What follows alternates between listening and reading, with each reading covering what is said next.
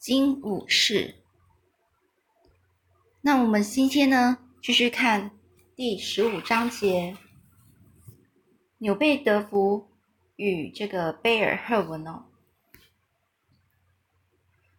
这时候呢，惠特菲尔的船长啊，他脸上是整个是看起来非常呃忧愁的，就像被暴风吹过的乌云，瞬间消散。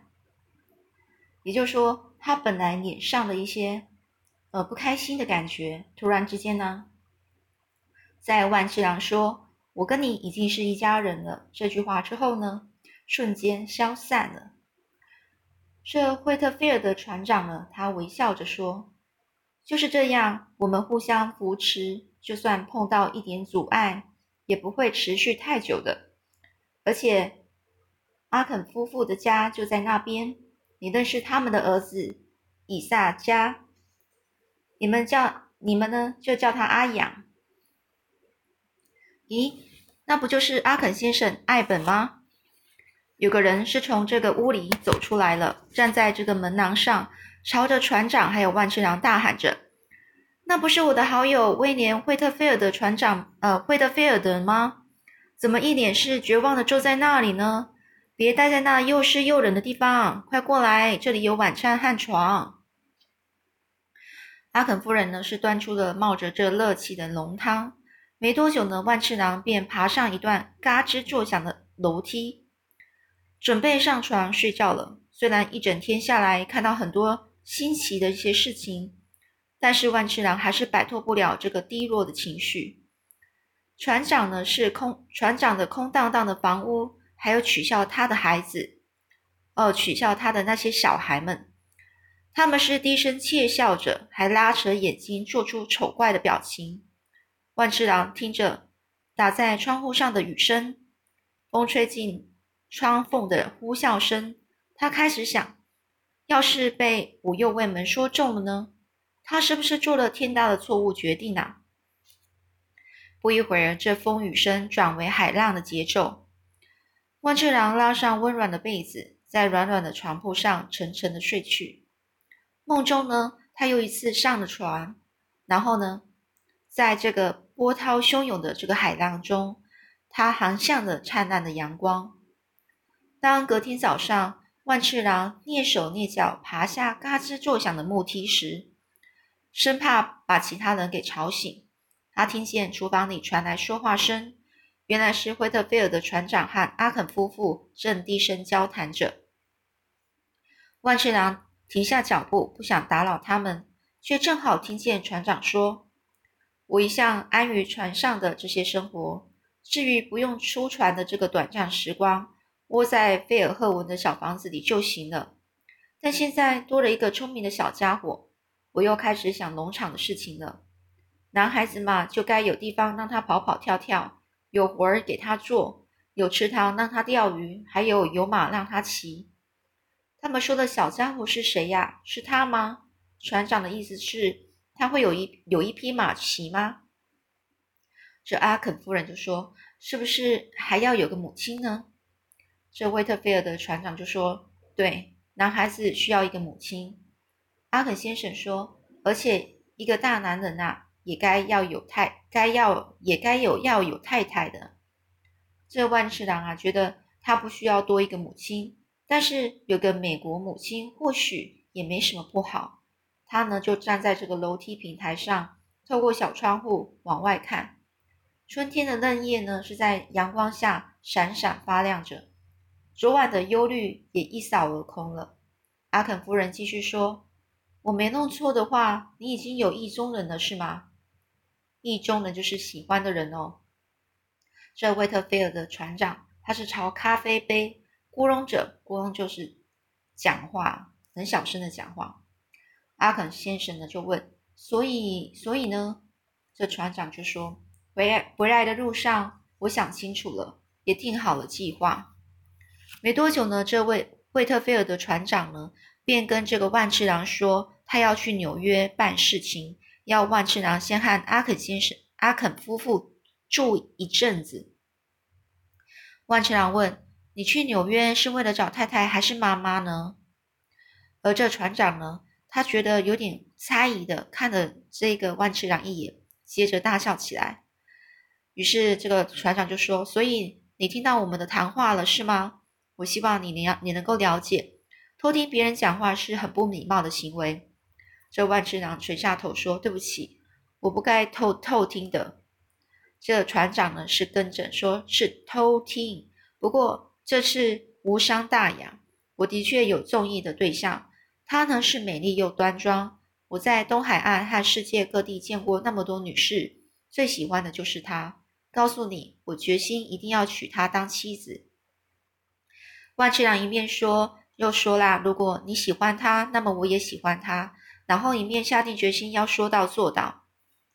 这个船长他呢，就是调了调了一下他上头上的这个帽子，就说：“约翰，你是个好孩子。”值得让人好好的抚养长大，然后呢，行礼似的用手指的轻轻碰了这个帽子的边缘，接着就出发了。第十六章节：农场上的小武士。而这船长呢，带着新妻子从纽约回来了。这个新妻子名叫阿贝提娜，她微笑的时候，整张脸是皱成一团，浑圆的双颊鼓起。让人快看不到那双闪亮的蓝眼睛。阿贝提娜总是笑脸满面，万次郎呢是立刻就喜欢上她了。他们买下了一座农场，盖了一栋雅致的房子。房子里呢有许多房间，他们替屋子整个镶上了玻璃窗，在地板上铺了羊毛地毯。万次郎有自己的房间，也有可以漫步的田野，等他照料的农场动物。以及可以钓鱼的小溪，而且就和真正的武士一样，万次郎有马可以骑。这样的待遇，他在日本绝对享受不到。万次郎发现，他就像是童话故事里的主角，从贫苦的、非常贫苦的渔夫，摇身一变成为王子，不过是那种有杂物要忙的那种王子。万次郎得拔除院子里的野草，喂小鸡，解鸡蛋。挤牛奶，还有好多其他的差事，把他的夏天填得满满的。杂物做完了，万次郎就会骑上他的小马。他把这个小马取名为葡萄干布丁，绕过农场，沿着小径，穿过休耕的田地，一路是骑进橡树林或是溪边钓鱼。万次郎也经常摔下马。每次这个葡萄干布丁呢改变步伐大小的时候，万次郎就会被被呃整个呃震动，整个太颠哦，这个路呢整个是没办法平稳哦，所以呢就被迫呢就下了马背。这个葡萄干布丁呢，它停得太急的时候，万次郎就会整个人整个掠过马头，然后摔飞出去。而葡萄干布丁呢，在小跑步的时候，万次郎总是跟着一路颠簸。最后摔下马，万次郎呢常常一屁股是跌在这个乡间小路上，一头栽进草原里，摔进田里，掉到河里，甚至跌进泥巴坑，溅得一身是泥。万次郎会和泰瑞相遇，也是因为摔下马。有一次呢，这个万次郎呢，他又飞过，就是掠过这个马的头呢，然后摔飞出去，在开满这个木素花的紫色原野摔个四脚朝天。当时呢，万次郎一抬头就看到一张一张脸呢，是从他的上方啊，很盯着他看。那张脸呢是很惊讶的表情哦，看起来相当的非常的好笑滑稽哦。那张脸的主人呢是个男孩，他正一肩呢肩膀上扛着挑着这个整个是就是扛着这呃这个钓鱼竿哦。他的肩膀上扛着柳条编织的小篮子，这泰瑞就问：“你在打瞌睡吗？”万次郎就说：“我从马马上摔下来了。”这泰瑞泰瑞就问：“是什么马啊？”万次郎呢坐起来，四处张望，看不到葡萄干布丁的踪影。万次郎站起来，晃了一下，他刚刚一定是昏过去了，才会让马给溜走，溜到他看不到的地方。万次郎就大喊。葡萄干布丁，葡萄干布丁。这个泰瑞就问：“那是哪一国的马名啊？”这万次郎就说：“就是取自那个那个捕鲸船上最美味的食物啊，葡葡萄干布丁啊。然后这个泰瑞就说：“哦，你是说葡萄干布丁哦？”那这万次郎就说：“我一开始就是这样说啊。”这个这个泰瑞就说：“不对啊，你明明是说不到甘普林。”那这个万次郎就说：“你爱怎么叫那匹马都行，我不在乎。你可以帮我找我的马吗？”这泰瑞就说：“当然可以啊，不过我跟你说啊。”你最好替马取一个好叫一点的名字。这个泰瑞呢，就指着一条闪着荧光的小径。这个宽度啊，这个小径就是路啊，小路啊。这宽度和小马差不多。这一路呢，整是蜿蜒蜿蜒着，就是有点就是像蛇一样啊，蜿蜒哦，整个蛇的身形的样子哦。然后呢，穿过这个紫色的木树花的原野。哦，这个路是整个蜿蜒的，穿过紫色的木树花。这万次郎啊，和泰瑞踏上那条由马蹄踩出来的小径，开始去找这个葡萄干布丁。到了晚上了，万次郎已经知道泰瑞是住在镇上，平时会照顾流浪动物。而这个他的柳条，这柳条这个篮子里呢，装的是三条小鳟鱼。泰瑞则知道万次郎正在努力学习英文阅读和书写。跟这个船长呢，这个惠特菲尔的船长，他们夫妇呢一起住，还拥有一只下蓝色蛋的母鸡。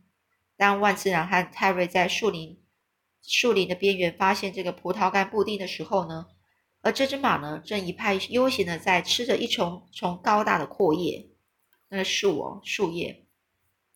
这时候万次郎和泰瑞也已经达成共识，就是他们已经呃讲好了，把他的名字就。缩写缩短成为布丁。接下来的这个夏夏天的这个时光呢，泰瑞呢是试着教呃万次郎如何在马背上坐稳，但是呢每次试每次都失败啊。万次郎呢就教泰瑞怎么造蟋蟀笼、下围棋，还有怎么怎么样片鱼哦片一片片哦一片片的鱼哦，可能就是怎么切哦。万次郎就将他们早上捉到的鱼呢清理干净，然后去除内脏，然后切成片。这时候泰瑞就说：“泰瑞就问说，你是怎么学会的啊？”然后这万次郎就问：“你不会吗？”然后泰瑞就说：“没办法像你那样切的又快又干净。”万次郎就说：“那关键呢是要有一把锐利的刀，要像武士刀一样利哦。”然后他说：“武什么啊？”这万次郎呢，竭尽所能跟泰瑞解释，在他的国家，能一出生就决定了他的阶层。像武士的地位是非常崇高，他们接受剑的技术等等各种武艺训练，武艺就是武功的一些训练哦。那泰瑞就跟着，你是说剑术吗？那万次郎就说，不过日本已经有两百多年没发生战争了，所以现在的武士能做的事情不多啊。但是在很久很久以前啊，武士很厉害，是不朽的传奇，就是永恒的啊，不朽就是永恒的。这个返返家途中呢，就是回到家的这个路路上呢，万次郎和瑞泰哦泰瑞呢是穿越草原，一路是用棍子去挥打高大的这个杂草，吓得这个蚱蜢啊，整个纷纷的就跳开了。武士刀应该要锐利到能够切开漂浮的睡莲。然后呢，威力要大到切穿七具尸骸哦，尸体有尸骸哦。这万次郎是这样说的。这泰瑞一面大喊说：“看刀！”一面朝着一只讨厌的苍蝇挥过去。万次郎说：“不对，不对，不是这样，要像这样。”万次郎表演了闪电斩，还有蜻蜓回旋，还有水车转和八方一击，这些都是剑术的名称哦。给这个泰瑞看。这些是真实的剑招的名称，但是万次郎在日本和朋友玩的时候，并不清楚这些招式真正的含义，只是胡乱编出一些动作而已。接着，万次郎告诉泰瑞不同种类的武士刀，包括刀，还有野太刀、短刀，还有什么？这个很像制刀的意思哦。万次郎呢，并没有告诉泰瑞，他在日本时候从来不曾也不被允许佩戴武士刀出门。我们这边解释一下，它有一个那个著名哦。刀是什么呢？像刀刃，刀的那个锋，那个很刃，刀刃就是那个会伤人的地方哦。超过六十到九十公分的这种日本刀呢，就是刀哦，就是武士他的腰那个武士的那个呃腰那边哦，主要是佩戴的那些武器。那野太刀是野，就是呃野蛮的野啊，嗯，野呢野太刀就是指超过九十公分的大型刀，就是比刚刚那个。那个六十到九十公分的日本刀还要再更长一点的，通常是背在背在那个背后，或是由侍从侍从去帮你提，就是仆人哦。只要少数身高超过一百八十的人才可以佩戴这种刀在腰上。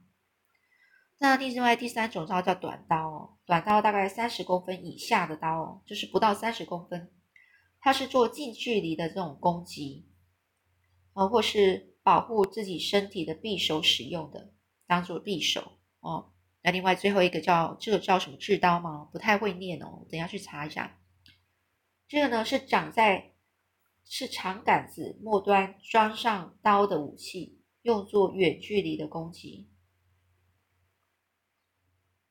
长的很非常长的那个杆子，它杆子的最比较末端就是上面最前最上端哦。装上有刀的那种武器来做远距离的攻击。